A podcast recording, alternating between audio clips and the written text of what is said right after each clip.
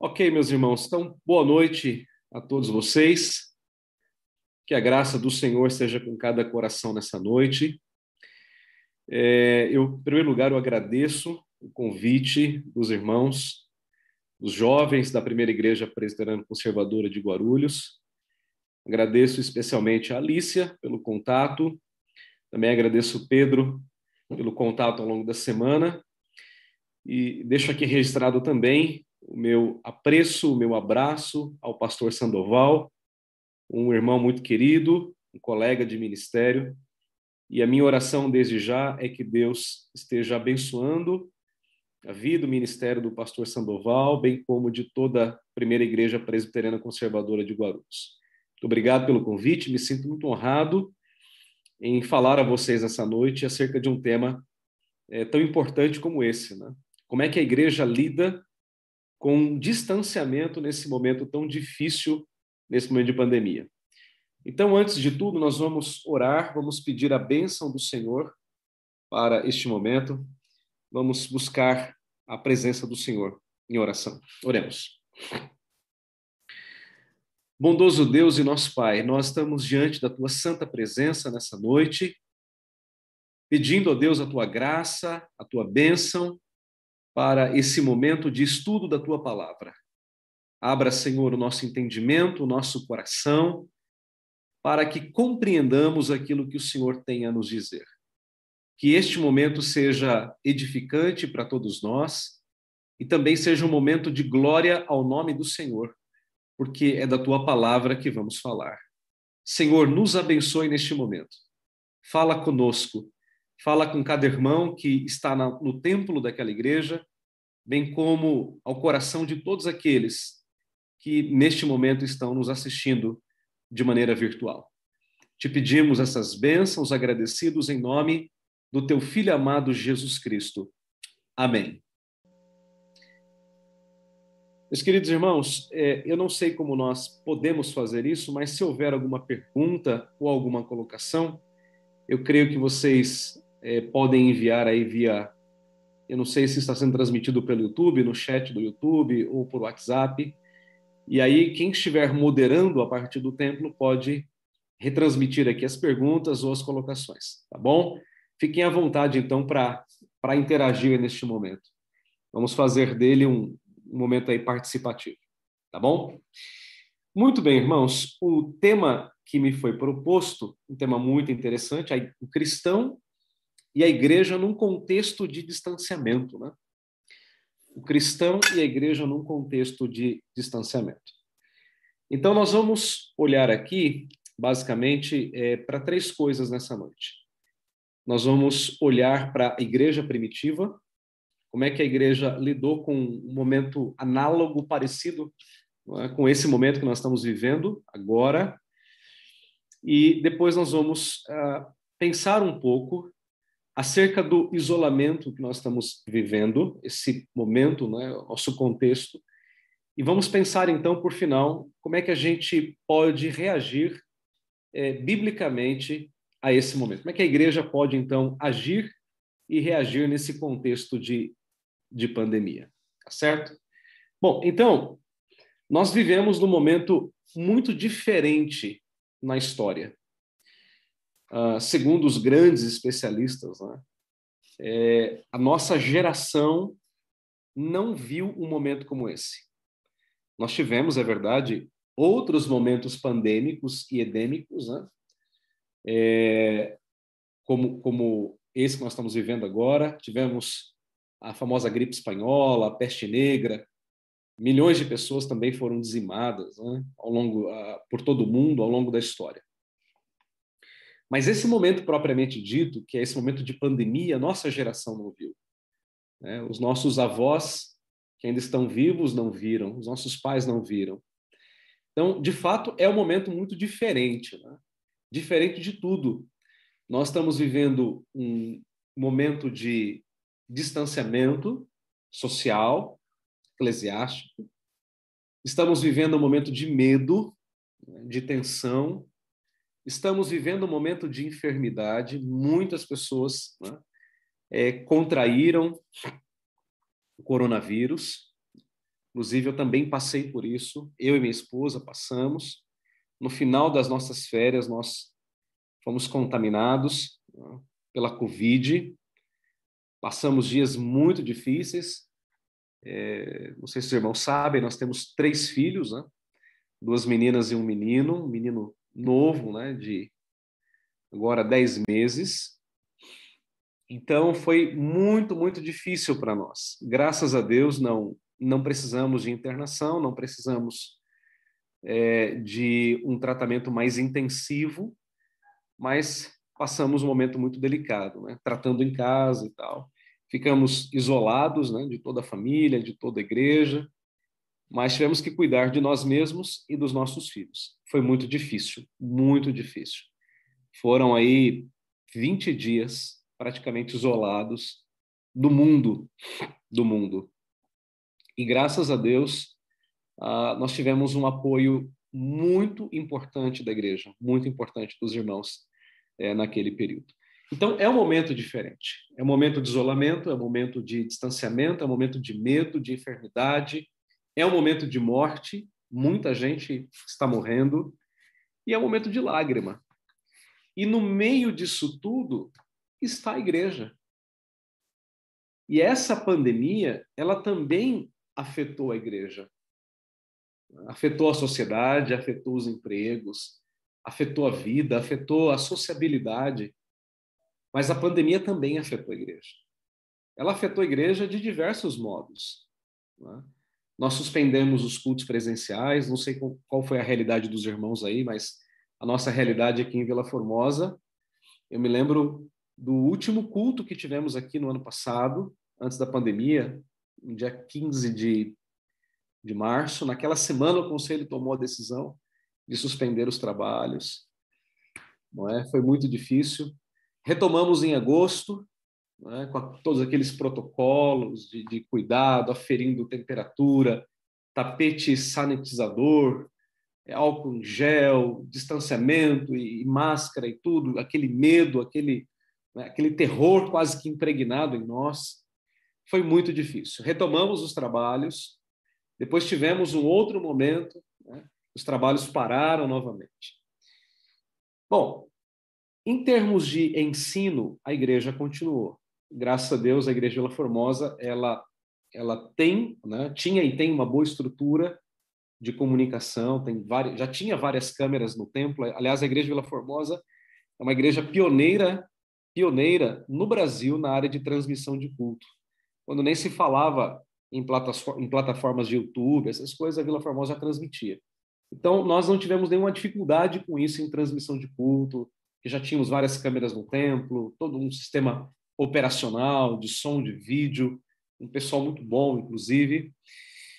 Então, nesse sentido, a, a Bíblia continuou sendo né, estudada, o culto continuou sendo transmitido. Né? Nossos cultos, a princípio, eram gravados, depois passamos a fazer ao vivo, é, para facilitar a, a, a transmissão, né? porque gravando tinha que ter edição, dava muito trabalho, dependia de fazer upload, né? e carregar aquilo no YouTube, enfim foi muito, era muito trabalhoso. Então decidimos fazer culto ao vivo, apenas o, o número reduzido, o pastor, um presbítero, a equipe, o, o, pessoal que tocava os hinos, assim por diante. Mas uh, o que essa pandemia mais afetou, na minha opinião, foi exatamente o aspecto da comunhão, o aspecto da comunhão. Houve esse distanciamento, esse distanciamento das pessoas. Né? O próprio fato de nós fecharmos a igreja, né, o templo, a igreja continua aberta porque a igreja somos nós, mas o próprio fato é, da igreja suspender os trabalhos presenciais, obedecendo às determinações sanitárias, isso já foi um grande prejuízo. Já foi um grande prejuízo. Então, isso acabou distanciando as pessoas, atrapalhando muito a comunhão da igreja. E como resultado disso, parece que nós estamos colhendo uma certa acomodação. Uma certa acomodação. É? Parece que as pessoas se habituaram é? com aquilo que traz conforto. Mas a gente vai tocar nesse ponto um pouco mais para frente. Então, irmãos, a título de introdução, essa pandemia trouxe grandes prejuízos para a igreja. Grandes prejuízos. Talvez alguns prejuízos é, irreparáveis. Irreparáveis. Talvez o tempo vai mostrar isso melhor para todos nós. Bom, mas então, em primeiro lugar, nós vamos olhar para o isolamento em outros momentos da história. E aqui eu quero partir da, do texto bíblico de Atos dos Apóstolos, embora não seja o meu texto base, mas eu quero partir dele, para mostrar que a igreja primitiva ela viveu um certo isolamento. Não era por conta de uma epidemia, de uma pandemia, não era em razão disso, era em razão da perseguição dos judeus. Perseguição dos judeus. Então, eu vou compartilhar aqui a minha tela para a gente acompanhar juntos a, a, leitura da palavra de Deus em Atos, capítulo 8, versículo 1.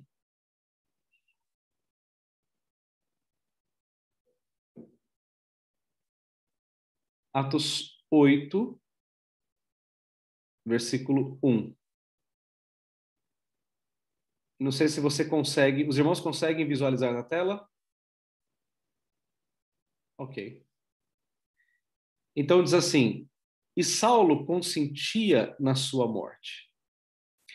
Naquele dia, levantou-se grande perseguição contra a igreja em Jerusalém. E todos, exceto os apóstolos, foram dispersos pelas regiões da Judéia e Samaria. Então veja que até aquele momento a igreja ela estava basicamente concentrada em Jerusalém. Mas quando surge essa grande perseguição após a morte de Estevão, que foi o primeiro mártir do cristianismo, essa essa igreja que estava localizada em Jerusalém, centralizada em Jerusalém, ela começa a ser perseguida. Essa perseguição ainda não é uma perseguição romana, é uma perseguição judaica, judaica. E esses inimigos da igreja, esses judeus inimigos, se levantam contra a igreja. E o que acontece? Esses irmãos começam a se dispersar, a se dispersar. E eles vão para todo canto. O texto diz que eles foram dispersos pelas regiões da Judéia e Samaria.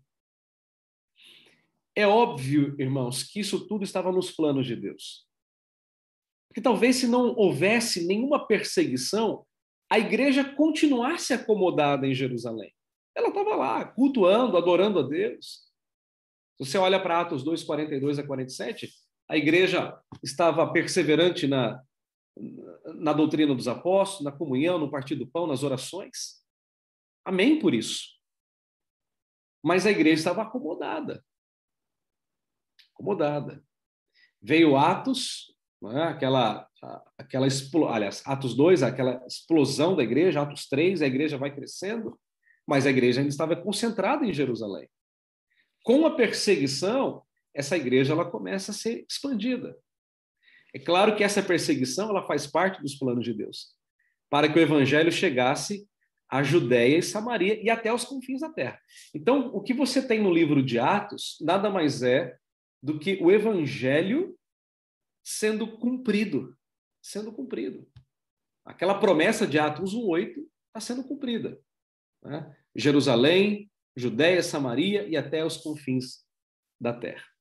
Então nós temos aqui uma igreja que começa a se isolar. Irmãos vão para um canto, irmãos vão para outro canto. Veja o capítulo 11 ainda de Atos, do verso 19 ao verso 22, eu vou, eu vou colocar o texto aqui. Olha que texto interessante. Atos 11, do 19 ao 22. Então, os que foram dispersos por causa da tribulação que sobreveio Estevão, então veja que isso aqui está apontando para Atos 8 que acabamos de ler. Então, os que foram dispersos por causa da tribulação que sobreveio Estevão se espalharam até a Fenícia, Chipre e Antioquia, basicamente regiões gentílicas, não anunciando a ninguém a palavra, senão somente aos judeus. Então, na, na cabeça daqueles irmãos que, que foram dispersos, o evangelho era só para judeu.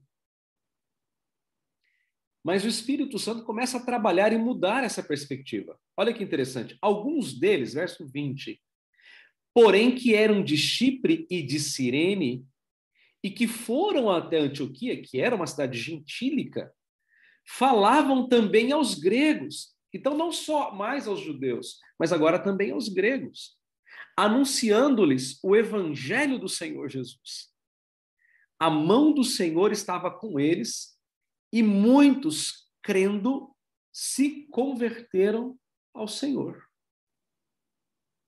Então, veja que coisa interessante. Essa igreja, ela começa agora a se isolar.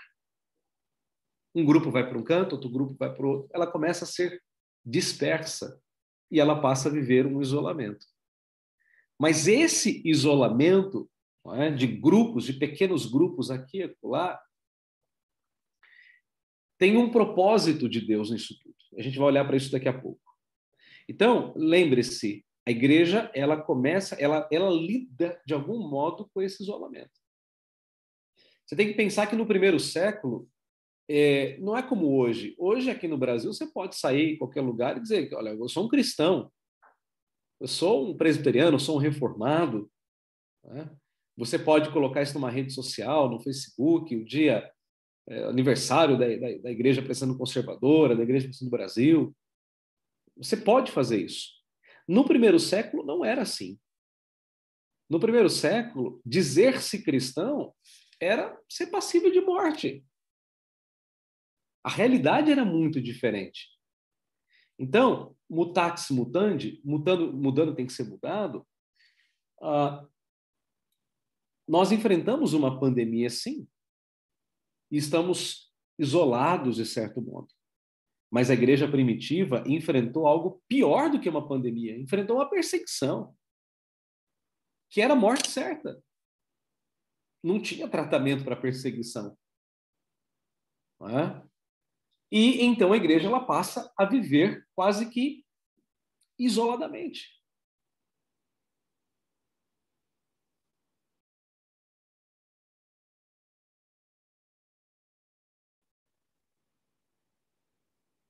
De nada, meu irmão. Disponha. Pois bem, esse, essa perseguição, então, chamada de dispersão, né, é, essa, aliás, essa perseguição que instaurada contra a igreja, e, e, e, a, igreja saindo de Jerusalém é chamada, então, de um período de dispersão. Quando a igreja, de fato, ela, ela dispersa por vários lugares. Aí a pergunta que nós devemos responder é a seguinte: como é que a igreja reagiu àquela perseguição? Então, nós vamos olhar aqui primeiro para Atos capítulo 8, versículo 4. Atos 8, versículo 4, depois Atos 11, versículo 21. Vocês conseguem projetar aí, né? Atos 8, 4. Então diz assim a palavra de Deus: Entre mentes, os que foram dispersos iam, de, iam por toda parte pregando a palavra. Então, aquele momento de perseguição gerou na igreja a pregação do evangelho. Atos 8:4. Atos capítulo 11, versículo 21. Atos 11, versículo 21. A mão do Senhor estava com eles e muitos crendo se converteram ao Senhor. Então veja, na medida em que a perseguição avançava, a igreja também avançava, pregando o evangelho, testemunhando de Jesus Cristo. Atos 28, versículo 23. Diz assim: Havendo-lhes eles, havendo-lhe eles, marcado um dia, vieram em grande número ao encontro de Paulo na sua própria residência. Então, desde a manhã até a tarde, lhes fez uma exposição em testemunho do reino de Deus, procurando persuadi-los a respeito de Jesus, tanto pela lei de Moisés como pelos profetas. Paulo, que foi talvez o maior de todos os apóstolos, o mais perseguido, ele se tornou um grande pregador do evangelho. Um pregador, e por todo canto que Paulo ia, ele pregava o evangelho, sem dúvida nenhuma. Mas ainda no capítulo 28, versículos 30 e 31. 28, 30 e 31. Praticamente o encerramento do livro. Por dois anos permaneceu Paulo na sua própria casa, que é o lugar onde recebia todos os que o procuravam, pregando o reino de Deus e com toda intrepidez, sem impedimento algum, ensinava as coisas referentes ao Senhor Jesus Cristo. Então, o que, que a gente percebe aqui? A gente percebe uma igreja vivendo nesse, nesse meio de perseguição, grupos isolados, mas uma igreja avançando, uma igreja pregando o reino, uma igreja evangelizando e a palavra do Senhor sendo proclamada e pessoas se convertendo, e pessoas se convertendo. Mas uma outra coisa que acontecia durante a perseguição é que a igreja estava sempre em oração. Proclamação da palavra e oração. Atos 12, versículo 5. Atos 12, versículo 5. Pedro, pois, estava guardado no cárcere, mas havia oração incessante a Deus por parte da igreja a favor dele. A igreja, ela, ela vive um momento de tensão. A igreja está sendo perseguida, mas ela está em oração, em constante oração. No mesmo capítulo versículos 11 e 12 dizem assim: dizem assim. Então Pedro, caindo em si, disse: Agora sei verdadeiramente que o Senhor enviou o seu anjo e me livrou da mão de Herodes e de toda a expectativa do povo judaico. Considerando ele a sua situação, resolveu ir à casa de Maria, mãe de João, cognominado, né, chamado de Marcos, onde muitas pessoas estavam congregadas e orando. Você veja ali uma igreja isolada praticamente em meio àquela perseguição. Mas essa igreja estava em oração, orando por Pedro, orando pelos apóstolos. Ainda no mesmo capítulo, versículo de número 24, diz assim: Entretanto, olha só, apesar de toda a perseguição, de todo momento delicado, a palavra do Senhor crescia e se multiplicava. E se multiplicava. Isso significa, irmãos, que a, a perseguição, a perseguição, não foi um, um, uma muleta, uma bengala para que a igreja se trancasse e dissesse assim: não, não vamos fazer mais nada. Não podemos fazer mais nada. Estamos à mercê de um problema. Não. Aquela igreja que estava sendo perseguida, isolada em pequenos grupos, estava proclamando a palavra, mas também estava orando.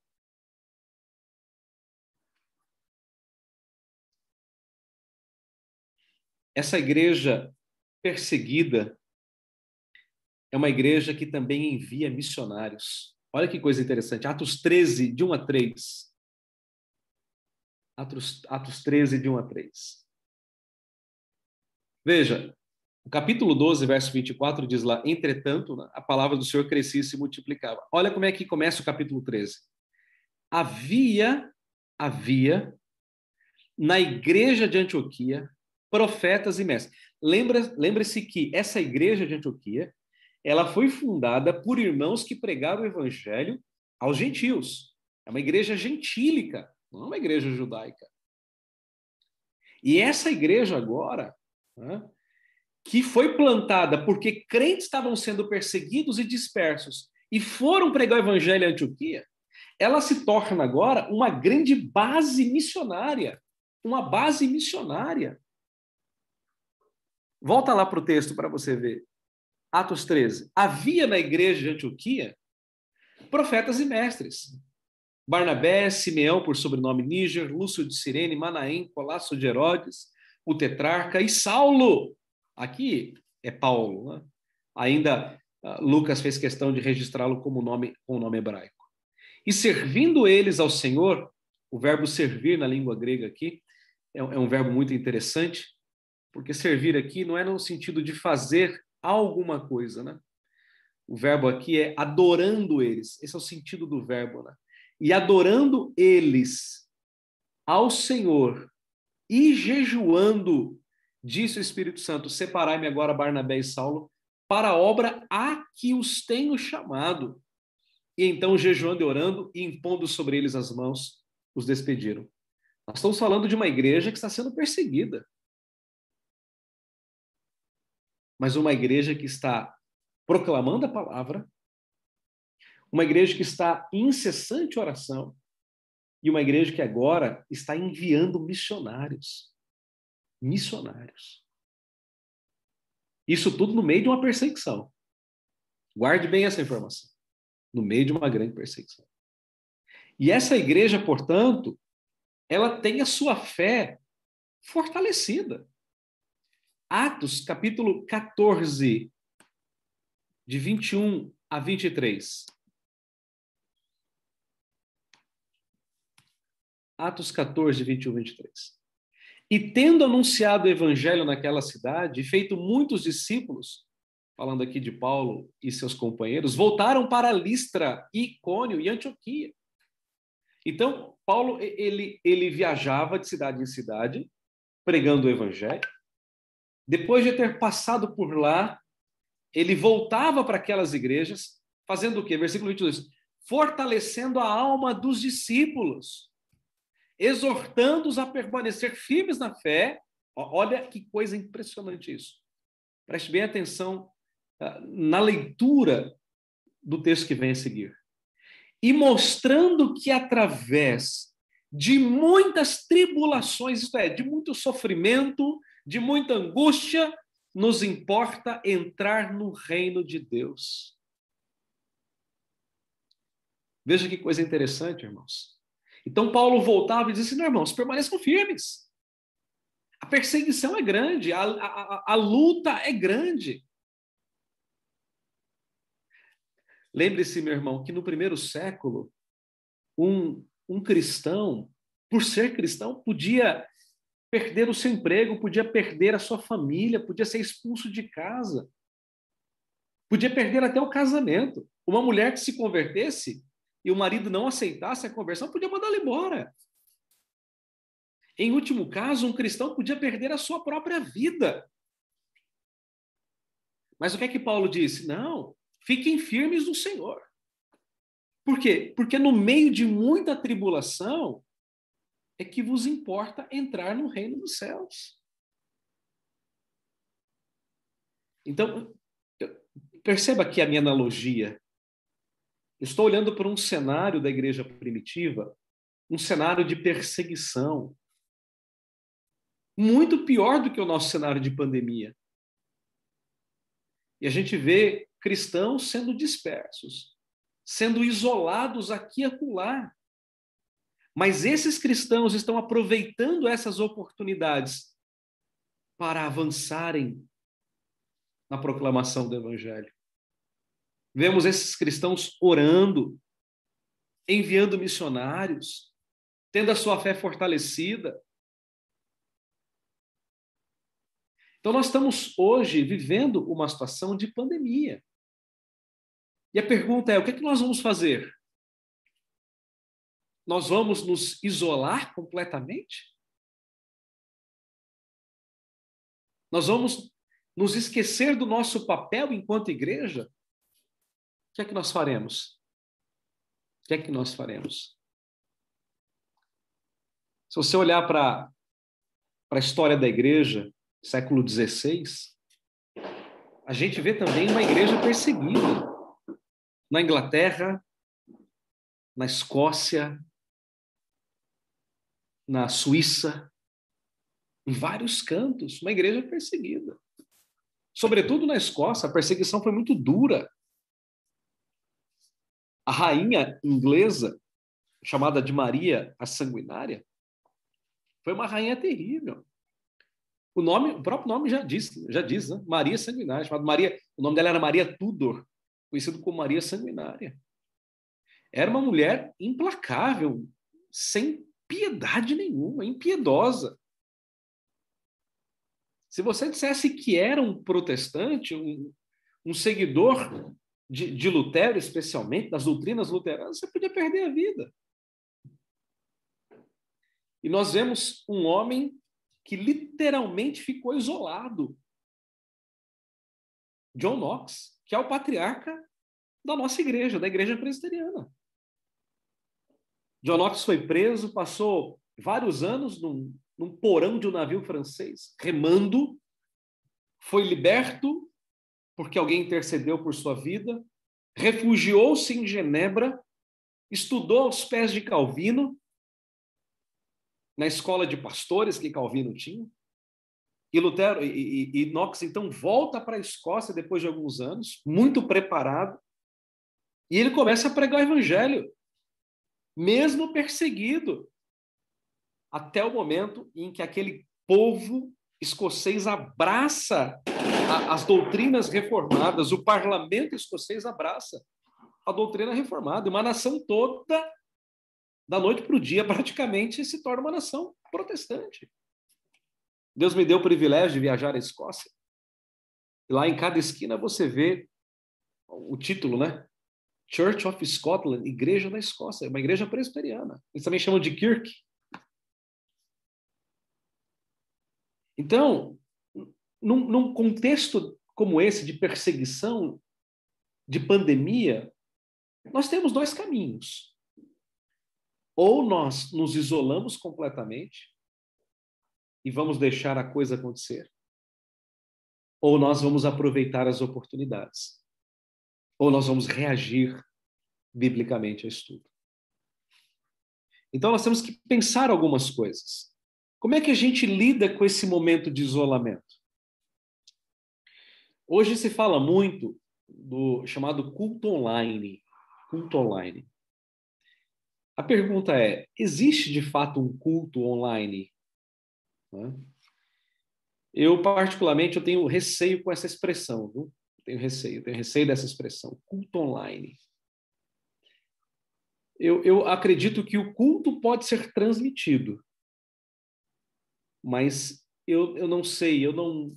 Eu tenho para mim que não, não existe um culto online. O que existe de fato é um culto. É um culto. Embora cada pessoa assistindo à sua casa possa prestar individualmente o seu culto, ela, ela ora, ela canta, é, ela ouve a palavra, mas é um culto individual. É um culto individual. Por quê? Porque a ideia do culto ele pressupõe a presença, o encontro. Essa é a ideia do culto reformado, a presença. Tá? E devemos pensar em outra questão também. Um culto, vamos, vamos, vamos dizer que seja o culto online. Ele nunca vai ser a mesma coisa. Jamais. E eu vou tentar mostrar daqui a pouco por quê.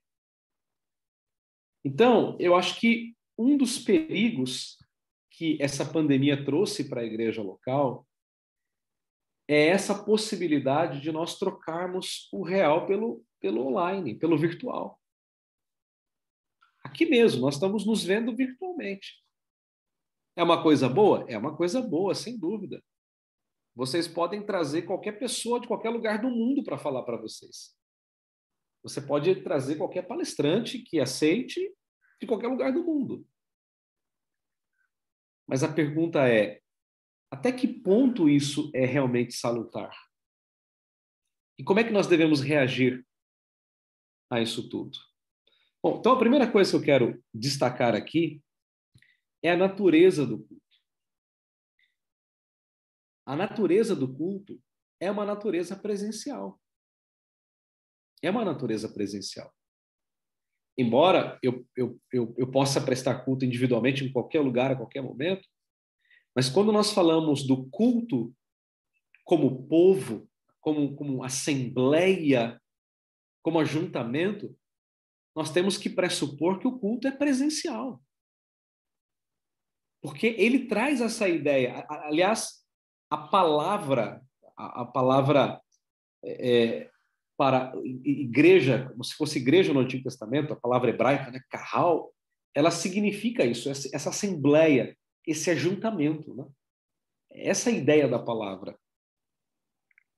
E a ideia de igreja no Novo Testamento é a ideia de uma assembleia, de um ajuntamento solene. Então, quando nós pensamos no culto, nós estamos pensando num culto que é presencial, onde existe um ajuntamento de pessoas, certo? Veja que coisa interessante. O culto, embora ele seja para Deus, ele tem esse aspecto vertical é, para Deus, mas ele também possui um aspecto horizontal, no sentido da comunhão. Então, a nossa comunhão é tanto vertical quanto é horizontal, embora a adoração seja vertical. Se nós pensarmos no Salmo 133, que é um salmo muito conhecido todos nós, eu vou pedir que os irmãos abram lá. Muitas vezes a gente pensa só no verso 1, né? Que é o mais conhecido. Ó, oh, como é bom e agradável viverem unidos os irmãos. A gente conhece esse versículo de cor, tem cântico, as crianças recitam, enfim, é, é um texto muito conhecido de nós, Salmo 133, 1. Tá certo? Mas veja o que o texto continua dizendo. É como óleo, essa união dos irmãos, ele é como um óleo precioso sobre a cabeça, a qual desce para a barba, a barba de Arão, e desce para a gola das suas vestes. Eu não, não vou fazer aqui uma, uma, exposição do texto, nem há tempo para isso, não é o meu texto fundamental aqui, mas veja que ele está usando aqui duas figuras, a figura do óleo e a figura do orvalho. Aqui a ideia é de algo que abençoa, que traz refrigério. Essa é a ideia do óleo, né? O óleo derramado né, sobre uma pele seca no deserto, ela, ela traz refrigério. O orvalho do irmão, né? Ele traz refrigério, ele traz vida. Ele traz vida. Quando a, aquelas geleiras começam a, a derreter e aquilo tudo vem, vem regando as regiões secas, aquilo vai trazendo vida, vai trazendo vida. E é por isso que o texto termina dizendo assim, lá no, no final, né? Do Salmo 133. Ali ordena o Senhor a sua bênção e vida para sempre. Ali onde? Ali onde? Na união. O ali aponta para a união, para a comunhão dos crentes. É ali que Deus ordena a sua bênção e a vida para sempre. Então, irmãos, é no contexto da comunhão, é no contexto da, dessa, desse ajuntamento que Deus derrama da sua bênção, da bênção sobre o seu povo. É por isso que uh, nós não somos como um crente ilha. Porque uma ilha é uma ilha. Uma ilha não pode formar um continente porque ela é uma ilha. Ela é isolada entre si. Elas são isoladas, melhor dizendo, entre si. Tá certo? Esse movimento dos desigrejados, eu acho que eles estão amando essa pandemia. Porque eles não gostam de igreja. Eles acham que conseguem adorar a Deus do jeito deles. Eles não têm nenhum, nenhum apreço né, é, pela comunhão. Não tem. Essa comunhão que eu digo de igreja institucional. Certo? Então, irmãos, o culto, ele jamais pode ser negligenciado, seja em que momento for. Vamos abrir a Bíblia lá em Hebreus, capítulo 10, versículo 25. Hebreus 10, 25.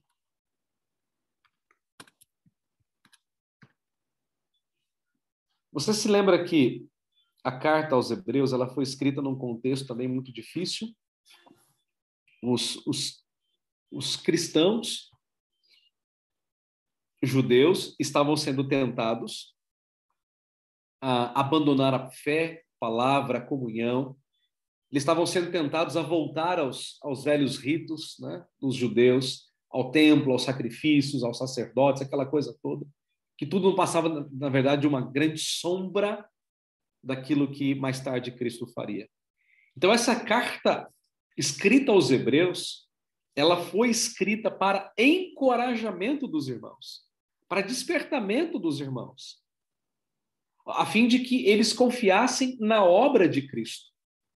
Então, toda a carta é para provar que a obra de Jesus é superior. Superior a tudo a tudo e a todos. E o autor, então, depois de mostrar essas verdades, se possível, volte lá ao texto, ele diz assim: não deixemos de congregar-nos, como é costume de alguns. Antes, isto é, pelo contrário, façamos admoestações.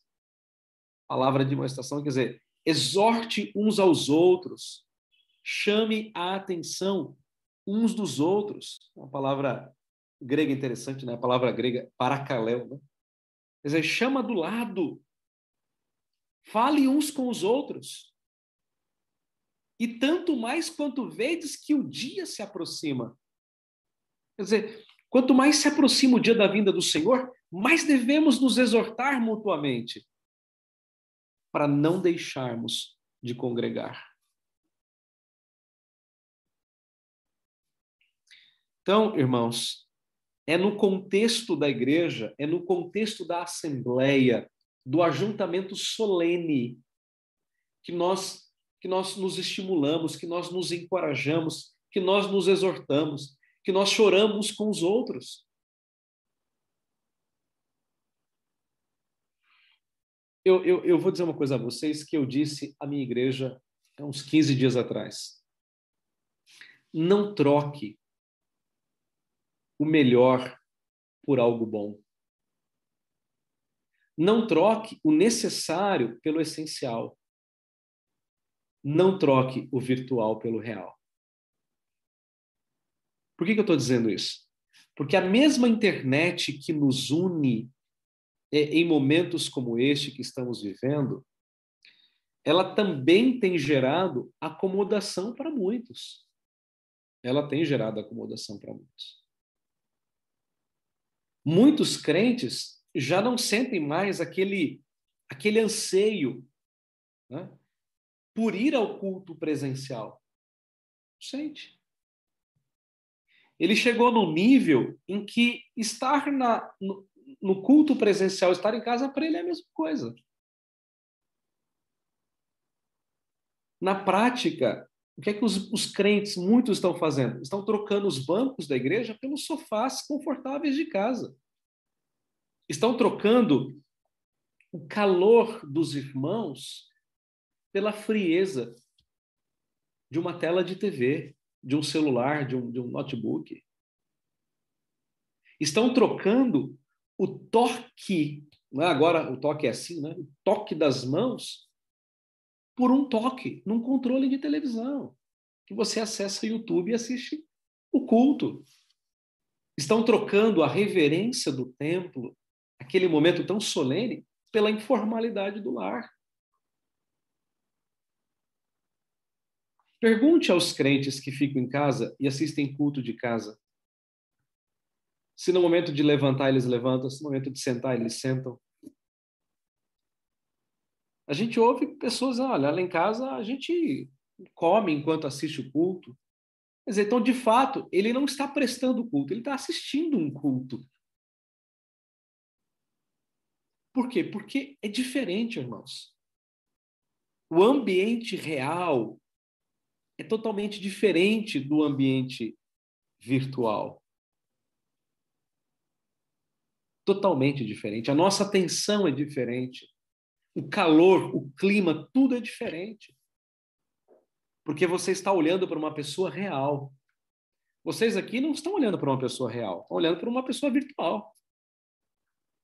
Tanto é que vocês não podem me pegar, não podem me sentir, não podem sentir o meu calor. Não podem. Por quê? Porque o que vocês estão vendo é algo virtual. Mas quando nós estamos no templo, nós lidamos com aquilo que é real. Essa é a grande diferença. Então, até quando, a pergunta é essa, até quando nós vamos acreditar de fato que realmente é possível viver um cristianismo sem envolvimento, sem interação pessoal, sem, sem realidade? Se essa pandemia durar mais 10 anos, nós vamos mais 10 anos continuar assim? Então, como disse aquele pregador batista, o John Piper, não, não deixe que o bom que é a internet, que é o virtual, é uma coisa boa, e é tão boa que nós estamos utilizando, tire de você o melhor, que é o presencial. Então, não permita que o bom, que é o virtual, um smartphone, tire de você o melhor, que é o toque, a presença, o calor, a comunhão.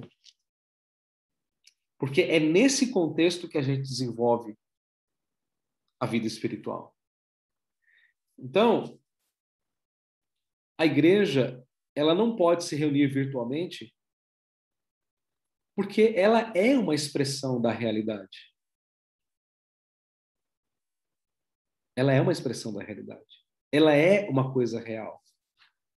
Então, a, a minha palavra a você nessa noite é: se você se encontra desanimado, acomodado, com medo, volte a congregar. Tome todos os cuidados, use a máscara, faça o que tem que fazer, siga os protocolos, mas sem medo e sem temor. Sem medo e sem temor. Não deixemos de congregar-nos como é costume de alguns. Então, meus irmãos, esse, esse momento que nós vivemos é um momento ímpar. Eu disse isso domingo passado, no final do culto, na minha igreja local. Daqui 50 anos, os historiadores vão escrever sobre nós, sobre este momento. Mas nós estamos vivendo este momento. Nós, nós não escreveremos a história, nós fazemos parte da história. Então nós podemos ser instrumentos de Deus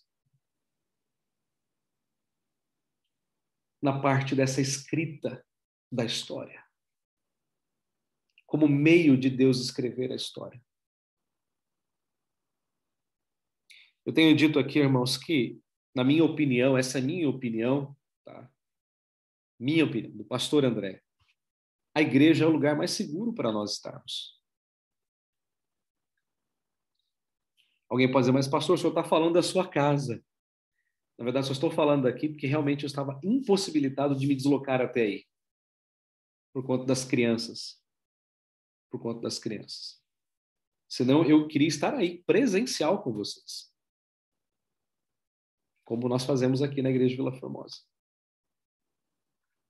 Então, assim, uh, pastor, mas nada mais pode ser virtual? Pode. Há coisas que podem ser virtuais. Eu não, não tenho dificuldade com isso. Mas nós não podemos simplesmente resumir a igreja num encontro virtual, porque a igreja ela é presencial. A igreja é toque. A igreja é vida. É olho, olhos nos olhos. Lado a lado. Isso é igreja. Então, a, a minha palavra aos jovens da igreja, toda a igreja presbiteriana conservadora de Guarulhos, não deixe que a pandemia desanime você. Não deixe que a pandemia te, te leve para um estado de acomodação espiritual. Não deixe. Não deixe. Volte a congregar com todos os cuidados, mas volte a congregar. Volte a congregar. Invista nessa comunhão, porque ela é preciosa para a vida da igreja muito preciosa. A pandemia já nos trouxe muitos prejuízos. E agora nós temos que correr atrás desse, desses prejuízos. Que Deus abençoe muito a vida dos irmãos, que Deus abençoe muito a Igreja Conservadora de Guarulhos, nessa luta de retomada, que é a mesma luta que nós estamos vivendo aqui. É a luta da Igreja Evangélica, a luta dessa retomada. Amém.